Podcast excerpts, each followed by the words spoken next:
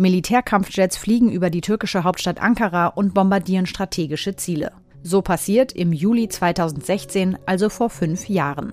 Vielleicht erinnern Sie sich noch, für eine Nacht stand die Herrschaft von Tayyip Recep Erdogan, damals noch Ministerpräsident, auf der Kippe.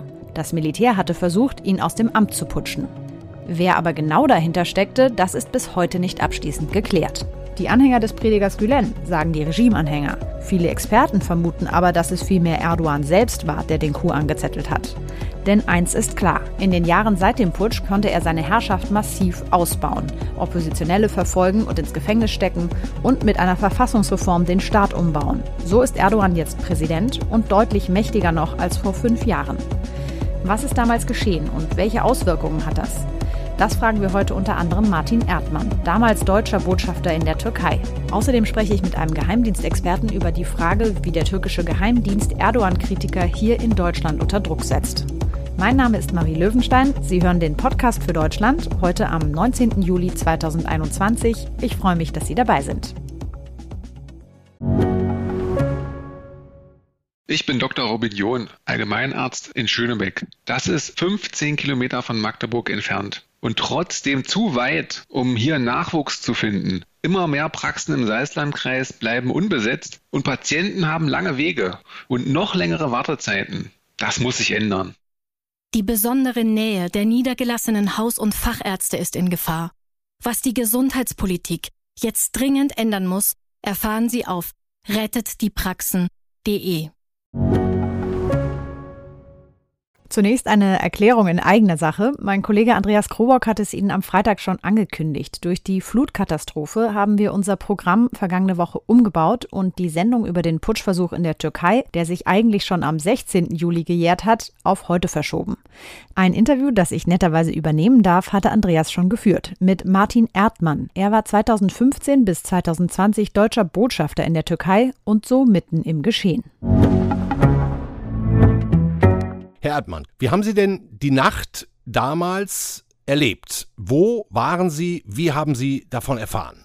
Also der Dienstsitz des deutschen Botschafters in der Türkei ist in der Hauptstadt Ankara. Mhm. Und an jenem 15. Juli 2016, ein Freitag, äh, waren meine Frau und ich in unserer Wohnung auf dem Botschaftsgelände, als der Putschversuch startete, und zwar am Abend gegen 20.30 Uhr, 21 Uhr. Es war ein bisschen nach der Abendessenszeit und an jenem Abend, weil es in der, äh, be zu Beginn der Ferienzeit war, hatte ich keine Termine und so waren wir zu Hause.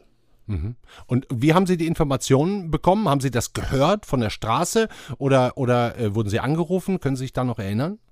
Also es herrschte praktisch die ganze Nacht über von Freitag auf Samstag große Verwirrung über das, was da passierte. Mhm. Ähm, ich selber bin aufmerksam geworden gegen 20.30 Uhr durch seltsame Fluggeräusche, die eindeutig von Kampfflugzeugen stammten. Das nahm dramatisch zu im Verlaufe der Nacht. Die deutsche Botschaft liegt wenige hundert Meter Luftlinie vom Parlament und das Parlament, türkische, die türkische Nationalversammlung war eines der Hauptziele der Flugangriffe mit Lenkwaffen. Es war ein ohrenbetäubender Lärm und meine Frau und ich sind dann im Laufe der Nacht in einen Luftschutzbunker auf dem Botschaftsgelände gewechselt. Mhm. Das heißt, Sie haben sich im Grunde erstmal selbst geschützt und hatten Sie dann von da aus Verbindungen nach außen über Smartphone, über Fernsehen, Radio? Also es waren mehrere Mitarbeiterinnen und Mitarbeiter der Botschaft äh, zugegen und äh, die hatten Kontakte äh, zu ihren jeweiligen türkischen Gesprächspartnern im Außenministerium, bei den Diensten, beim Militär. Und im Laufe der Nacht kristallisierte sich das Bild eines Putschversuchs heraus, das sich dann am nächsten Morgen bestätigte. Übrigens fuhren dann nachts auch äh, vor der Botschaft Panzerverbände auf. Es war eine Situation wie in einem Bürgerkrieg und am nächsten Morgen konnte man sehen, welche enormen Schäden durch die Militäraktion entstanden waren. Es sind ja in dieser Nacht insgesamt 250 Menschen ums Leben gekommen. Eine unglaubliche Zahl. Der, der Eindruck, den diese Nacht hinterlassen hat, in der türkischen Gesellschaft, parteiübergreifend, ja. ist das eines Traumas. Waren Sie überrascht, dass das passiert ist zu diesem Zeitpunkt? Völlig, völlig überrascht, denn alle Welt glaubte, dass die Ära der Putsche in der Türkei in den 90er Jahren zu Ende gegangen ist. Und es gab für Außenstehende jedenfalls keinerlei Hinweise, dass sich so etwas äh, wiederholen könnte. Was muss man denn als Botschafter letztlich machen, wenn es in dem Land, in dem man lebt, so einen Regierungsumsturz gibt? Ähm, wie, wie, sind Ihre Empfehlungen dann an die Bundesregierung gewesen? Was, was waren da die diplomatischen Folgen und auch die diplomatischen Fallstricke? Also zunächst einmal war der Putsch ja bereits in den frühen Morgenstunden gescheitert. Erdogan ist äh, öffentlich aufgetreten und hat den Putsch als gescheitert erklärt. Und wir waren in den Tagen danach erst einmal bemüht festzustellen, was ist da eigentlich genau passiert. Denn so ganz abkaufen wollten wir äh, der türkischen Seite nicht die Erzählung, wonach ausschließlich die sogenannte Gülen-Bewegung, dieser Prediger, ja. der in Philadelphia, in Pennsylvania in den USA lebt und der angeblich Organisator dieses Putsches gewesen sein soll. Ähm, es gibt heute noch viele Ungereimtheiten im Zusammenhang mit dem Putschversuch. Bis heute ist zum Beispiel nicht klar, wer in der Türkei selber der Rädelsführer war, wer das Kommando innehatte, wer alles beteiligt war an diesem Putschversuch. Und insofern ging es in den ersten Tagen nach dem Putsch darum festzustellen, was ist überhaupt passiert. Hm. Wie, wie kann man denn oder konnte man denn damals die deutsch-türkischen Beziehungen beschreiben. Das war ja kurz nach der Flüchtlingskrise und mit, mit Erdogan hatte man ja vorher auch schon so seine Probleme. Ähm, wie, wie war damals der Stand der deutsch-türkischen Beziehungen, Herr Erdmann? Die deutsch-türkischen Beziehungen haben sich äh, insbesondere im Jahr 2016 unabhängig von dem Putschversuch äh, dramatisch verschlechtert, was an der sogenannten Armenier-Resolution des Deutschen Bundestages lag. Diese ist am 2. Juni 2016 verabschiedet worden und hatte eine Fülle von belastenden Konsequenzen, die dazu führten, dass die bilateralen Beziehungen doch stark belastet waren. Zu solchen gestörten Beziehungen gehört ja dann auch oft mal die Einbestellung eines, eines Botschafters, mitunter eines der schärfsten Instrumente des diplomatischen Protests. Das ist ja bei Ihnen mehrmals der Fall gewesen. Wie oft sind Sie einbestellt worden? Insgesamt 25 Mal. Ein einsamer Rekord. Äh, damit wollte die türkische Regierung äh, deutlich machen, dass sie ähm, äh, mit Deutschland einen sehr straffen Kurs fährt und zeigen innenpolitisch, dass sie das Heft des Handelns in der Hand hat. Ich war also insofern mit meinen Einbestellungen auch ein Instrument der Innenpolitik. Hm. Haben Sie Erdogan persönlich kennengelernt auch? Ja, sicher. Hm. Was ist das für ein Typ? Dazu möchte ich jetzt hier öffentlich nichts sagen. Hm. Können Sie sich denn erklären, warum der bei vielen Türken so beliebt ist? Ist er charismatisch? Also meine Antwort darauf lautet, dass er den Türkinnen und Türken ähm, ihre Ehre und ihr Selbstwertgefühl zurückgegeben hat. Äh, das ist meine Lesart seines Erfolges in der Türkei und auch in Deutschland. Ich führe das, wie gesagt, zurück darauf, dass er äh, seinen Leuten und seinem Land Gewicht und Stimme gegeben hat. Und darauf sind die Türken sehr stolz. Herr Erdmann, wie waren die Tage und Monate nach dem Putsch? Es gab ja wahnsinnig viele Repressionen, Verhaftungen von Regierungskritikern. Ähm, welche Maßnahmen seinerzeit haben Sie, sagen wir, vielleicht besonders schockiert? Es wurde sofort ein Ausnahmezustand verhängt. Die Gülen-Bewegung wurde exklusiv verantwortlich gemacht für diesen Putsch. Und es gab schon in den Tagen nach dem Putsch drakonische Säuberungs- und Verhaftungswellen. Zigtausender Funktionsträger, Unternehmer, Akademiker.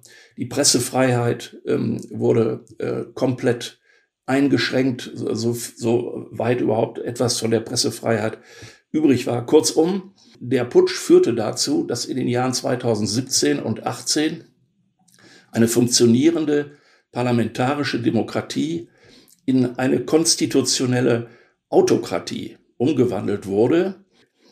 Und was, was wir heute als Konsequenz dieses Putsches von vor fünf Jahren sehen, ist ein autokratisches Präsidialsystem ohne äh, Checks und Balances, ohne Gewaltenteilung. Die Türkei hat den Pfad einer parlamentarischen Demokratie verlassen Ähm, und das ist letztlich alles auf diesen Putsch zurückzuführen. Vielleicht noch für die Zuhörerinnen und Zuhörer der Hinweis, dass Präsident äh, Erdogan schon in der Nacht des Putsches erklärt hatte, dieser Versuch sei ein Geschenk Allahs. Und man fragte sich, was meint er damit? Und die Antwort lautete, genau das äh, beabsichtigte er zu tun, was er dann getan hat, nämlich die Umwandlung äh, der türkischen Verfassung äh, aus einer demokratisch-parlamentarischen Verfassung in ein präsidiales, autokratisches System. Hm, das heißt, entweder kam Erdogan dieser Putsch unfassbar gut gelegen oder er steckt selbst dahinter. Äh, ich sagte ja, es gibt weiterhin viele Ungereimtheiten und äh, Fragen, die nicht beantwortet sind und geklärt sind, was genau in dieser Nacht passiert ist. Insofern wurde auch sehr viel spekuliert über die Frage, ob die Regierung, der Präsident nicht doch äh, zumindest Bruchteile von Informationen hatte über diesen äh, Putschversuch. Aber das alles lässt sich heute noch nicht beantworten. Dazu wird es erst kommen, wenn diejenigen sprechen können, ähm, die das offenbar jetzt noch nicht wollen. Hm. Sie sagen, wir haben es jetzt mit einer Autokratie zu tun. Wie schätzen Sie die Gesamtheit des türkischen Volkes ein? Also aus meiner Sicht und Erfahrung ist die türkische Gesellschaft eine durch und durch demokratische Gesellschaft. Das Problem, warum dieses autokratische System noch nicht abgelöst wurde, liegt darin, dass sich die Opposition untereinander nicht einig ist. Und das gibt dem Präsidenten und der Koalition, die er führt, äh, bis heute äh, die Machtbasis. Hm. Wie sehen Sie die Zukunft der Türkei? Zu was wäre dieses Land in der Lage? Also dieses Land hat ein ungeheures Potenzial. Es ist äh, ein Land mit einer gut ausgebildeten Bevölkerung, mit einer gesunden demografischen Situation. Die geografische Lage ist perfekt am Rande Europas. Allerdings müsste die schlechte Regierungsführung, die wir derzeit beobachten, abgelöst werden durch ein wieder voll und ganz funktionierendes parlamentarisches, demokratisches System. Ganz herzlichen Dank, Martin Erdmann, der deutsche Botschafter in Ankara in den Jahren 2015 bis 2020, also auch zur Zeit des Putschversuches. Danke Ihnen sehr. Sehr gerne, Herr Krobock. Botschafter Martin Erdmann hat die Türkei gerade als ein Land mit großem Potenzial bezeichnet. Gleichzeitig geht es politisch aber in eine Richtung, die im Ausland mit immer mehr Sorge gesehen wird. Einer, der das Land seit Jahren beobachtet, ist mein Kollege Rainer Herrmann, mit dem ich jetzt verbunden bin. Hallo. Hallo, Frau Löwenstein. Zu Beginn beschreiben Sie doch einmal, wie ist die Menschenrechtslage derzeit in der Türkei? Welche Menschen müssen dort besonders Verfolgung fürchten? Zunächst einmal, die Türkei befindet sich zurzeit in sehr dunklen Jahren. Also ich habe äh, das Land seit den 80er Jahren verfolgt und die, die Nullerjahre waren äh, Jahre, in denen die Türkei, die Menschen in der Türkei so frei waren wie nie zuvor und heute mhm. sind sie mutmaßlich so unfrei wie nie zuvor. Das heißt also, wir haben einen Wechsel von den Nullerjahren in die Zehnerjahren und der Putschversuch von 2016, der Gottlob gescheitert ist, hat das Land aufgewühlt und seither die Türkei ist weiterhin in einem als ob Ausnahmezustand mit einer, äh, mit dem völligen Fehlen von Pressefreiheit, mit dem Fehlen von Versammlungsfreiheit. Und Hunderttausende Menschen wurden entlassen. Sie sind stigmatisiert. Sie finden aufgrund ihrer Vergangenheit und aufgrund ihrer Entlassung keine Arbeit mehr, müssen von ihren Familien durchgefüttert werden oder haben äh, keine andere Wahl, als über die Ägäis nach Europa zu fliehen. Eine Enteignungswelle hatte damals eingesetzt, äh, über 50.000 Firmen wurden beschlagnahmt. Und diese Willkür haben wir weiterhin. Das ist auch gerichtet an die politischen Gegner im Parlament. Und zurzeit läuft ein Verbotsverfahren gegen die drittgrößte Partei des Landes, gegen die prokurdische HDP. Und sollte sie verboten werden, würde, würden 10 bis 12 Prozent der türkischen Wähler ihre politische Teilhabe verlieren. Und trotzdem haben Sie gerade gesagt, der Putsch sei Gottlob gescheitert. Da haben, und ich erinnere mich auch damals noch daran, man dachte so, ah, irgendwie ein Putsch, vielleicht ist das jetzt das Ende von Erdogan. Warum sagen Sie Gottlob gescheitert? Die Türkei hat nie gute Erfahrungen gemacht mit Militärputsch. Der Militärputsch von 1980 hat die Türkei auf lange Zeit traumatisiert Zehntausende, wenn nicht weit über 100.000 Menschen waren in, in Haft. Äh, viele sind gefoltert worden. Äh, damals wurde die Politik äh, quasi außer Kraft gesetzt und erst in den 90er Jahren mussten, wurden neue politische Parteien gegründet. Also insofern war es gut, dass der Putsch nicht gelungen ist. Aber äh, Erdogan hat die Chance vertan, nach dem Putsch das Land zu einen. Er hat das Gegenteil gemacht. Er hat das Land weiter polarisiert und gespaltet, denn er ist im Wesentlichen einem Ziel verpflichtet, dem des persönlichen Machterhaltes. Mhm. Botschafter Martin Erdmann hat sich gerade sehr zurückgehalten, die, sag ich mal, Charakteristiken von Herrn Erdogan zu beschreiben. Wie würden Sie ihn denn als Typ einschätzen und verfolgt er eine Ideologie, die über das hinausgeht, was ihm selber nützt? Erdogan ist ein Machtmensch und er hat äh, vier Phasen in seiner langen politischen Karriere durchlaufen und ähnelt mir da mehr einem Chamäleon als einem Ideologen. Mhm. Er war zu Beginn seiner äh, politischen Laufbahn ein feuriger Islamist, als Oberbürgermeister Istanbuls dann ein kühler Pragmatiker, als Ministerpräsident in den Nullerjahren ein Reformer, der die Türkei so nahe an die EU gebracht hat wie kein Politiker vor ihm. Und jetzt ist er ein autoritärer Politiker, dem der Machterhalt über alles geht. Er ist ein politischer Meister. Ich habe ihn über viele Jahre begleitet, äh, seit den, seit den frühen 90er Jahren, ihn mehrfach gesehen, ihn mehrfach interviewt. Er ist ein politischer Meister, der die Straße kennt, äh, der die Sprache der Menschen spricht, ein charismatischer Volkstribun. Also er hält die Leute in mhm. Bann mhm. und er blüht auf, wenn er in die Ecke gedrängt wird. Man sollte ihn trotz der schlechten Umfragewerte hat äh, nicht abschreiben. Im Zweifelsfall fängt fällt ihm ein neuer Knief ein, der nicht demokratisch ist, äh, der politische Gegner ausschaltet, eben nur weiter an der Macht zu bleiben. Also mehr Machtmensch als, als Ideologe und den Islam setzt er in dem Ausmaße ein, wie es ihm nützt, diese Macht zu konsolidieren oder gar auszubauen. Also Sie haben jetzt einerseits gesagt, die Umfragewerte sind momentan nicht gut für ihn. Gleichzeitig hat er ja auch viele Anhänger. Gibt es eine Chance, dass er nochmal demokratisch abgewählt wird? Oder hat er das eigentlich ausgeschaltet, indem er die Opposition auch so unterdrückt hat? Ich will zunächst das Stichwort Anhänger aufgreifen. Also viele Türken bewundern ihn, denn sie verknüpfen mit seiner Person und mit seiner Herrschaft in den vergangenen zwei Jahrzehnten, dass die Türkei eine Industrienation ist, die die anatolische Armut, die fast schon legendär war, abgestreift hat. Mhm. Aber er hat seinen Zenit überschritten, auch deswegen, weil durch eine sehr fragwürdige Wirtschaftspolitik, äh, durch das Ausschalten des Rechtsstaates, er keine pragmatische Politik mehr betreibt, sondern an Machterhalt interessiert ist. Also seit Erdogan und seine AKP die äh, Großstädte Istanbul, Ankara, Antalya und so weiter bei den Kommunalwahlen von 2019 verloren hat, sind ihm auch viele Pfründe abhanden gekommen, die er in der Vergangenheit an seine Anhänger verteilt hat. Und äh, jetzt steht er vor dem Problem, wie er die islamistischen Altvorderen, die sehr gut aus den Stiftungen dieser Städte bedient worden sind, wie er die bei der Stange halten kann. Diese islamistischen Altvorderen gehen aber nun einen Schritt weiteren und verlangen, dass im äh, türkischen Recht die Gleichheit von Mann und Frau auch aufgehoben wird. Das heißt also, mhm. irgendwann muss er sich entscheiden, äh, will er nun diese islamistische Rechte an sich äh, binden oder will er in der Mitte äh, Leute verlieren? Nochmal abschließend gefragt, was kann man denn von deutscher Seite machen, wo man dieses ganze Gebaren von Erdogan ja durchaus sehr kritisch sieht, um auf das Regime einzuwirken? Oder haben wir überhaupt irgendwelche Hebel?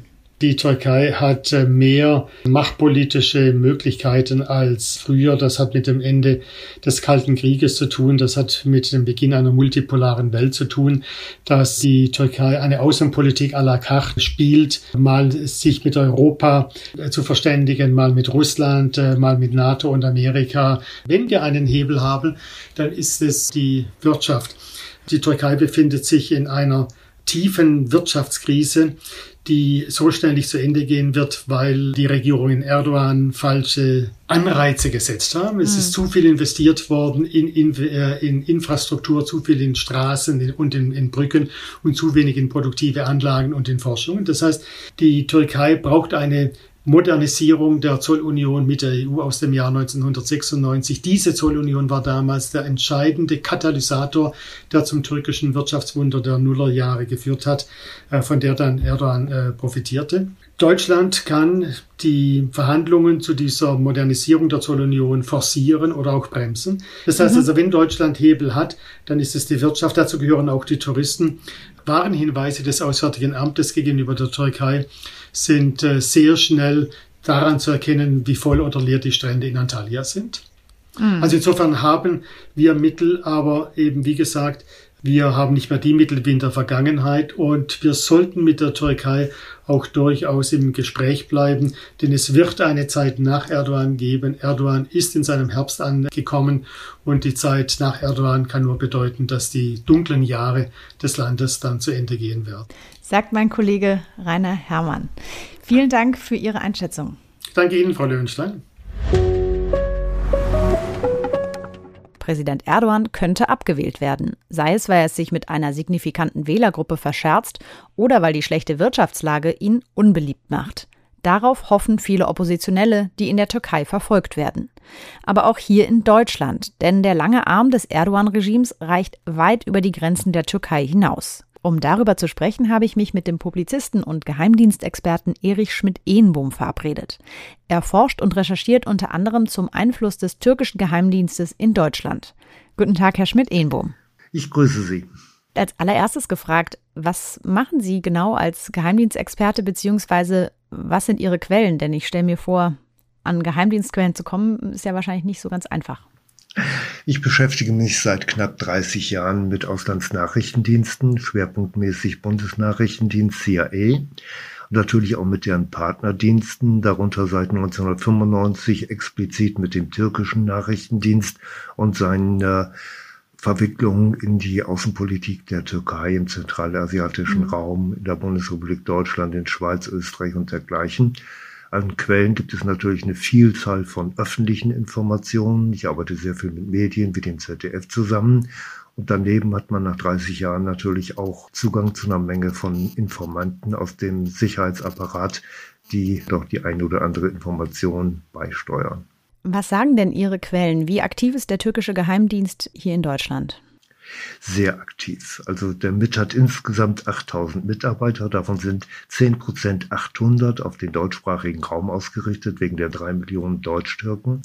Und die haben dann ein explizit großes Netzwerk aufgebaut, die türkischen Nachrichtendienste, das wie eine Pyramide anzuschauen ist. An der Spitze der Pyramide stehen 12 bis 13 hauptamtliche, akkreditierte Mit Mitarbeiter, die in der Berliner Botschaft oder in Konsulaten aktiv sind.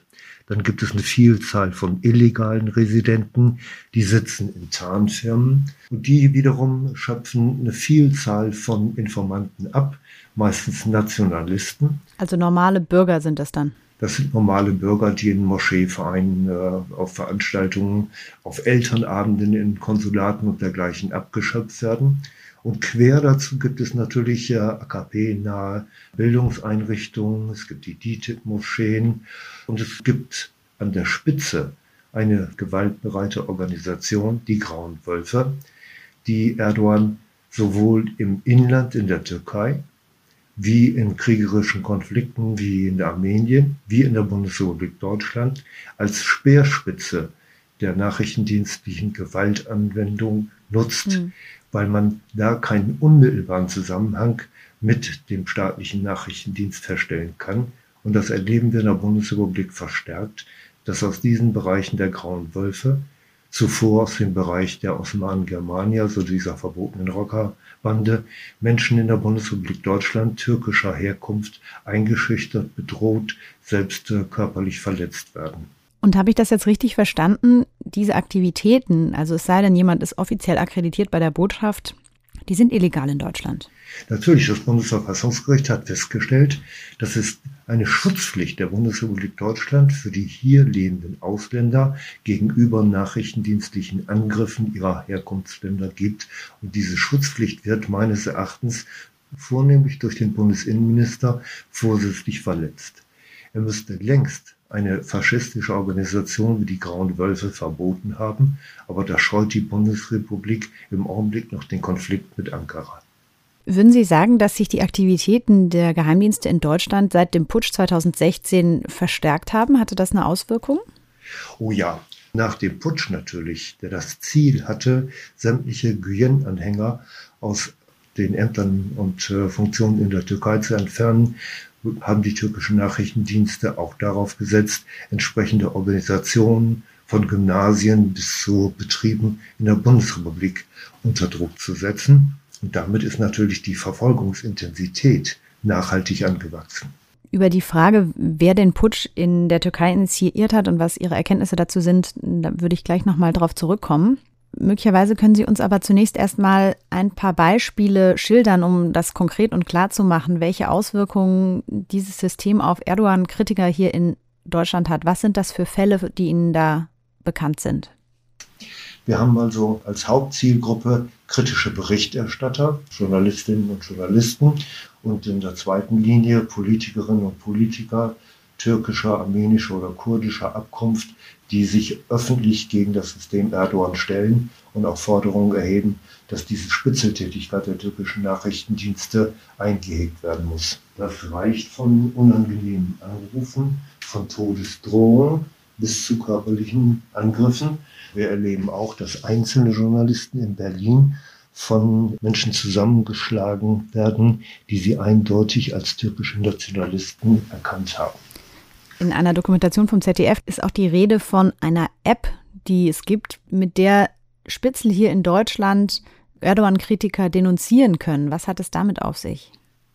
Ähm, diese App hat das Münchner Generalkonsulat der Türkei in die Welt gesetzt und das erlaubt jedem türkischen Nationalisten in der Bundesrepublik, Nachbarn, Bekannte, Menschen, die ihnen einfach unangenehm sind, als Erdogan-Kritiker äh, zu desavouieren, die in die Türkei zu melden, mit dem Risiko, dass wenn diese Menschen äh, einen Heimaturlaub in der Türkei antreten oder Verwandte besuchen, dass sie dort festgesetzt werden und ohne weitere äh, Beweise inhaftiert werden. Sie haben jetzt gerade schon einige Fälle angesprochen, wo Menschen hier nicht nur psychisch terrorisiert wurden, sondern eben auch tätlich angegriffen. In anderen europäischen Ländern hat das teilweise ja schon noch krassere Ausmaße erreicht. Vielleicht können Sie da noch mal sagen, was möglicherweise auch am Horizont wäre, wenn man da nicht weiter gegen vorgeht. Also der, das krasseste Beispiel ist natürlich der Mord an drei kurdischen Politikern in Paris. Ich denke, dass die türkischen Nachrichtendienste diese rote Linie in der Bundesrepublik nicht überschreiten, weil dann müssten sie mit ganz, ganz massiven Reaktionen rechnen. Und darum setzen sie auch auf diese Frontorganisationen, auf die Grauen Wölfe, die dann als normale Kriminelle verurteilt werden, wenn man ihre Habhaft wird.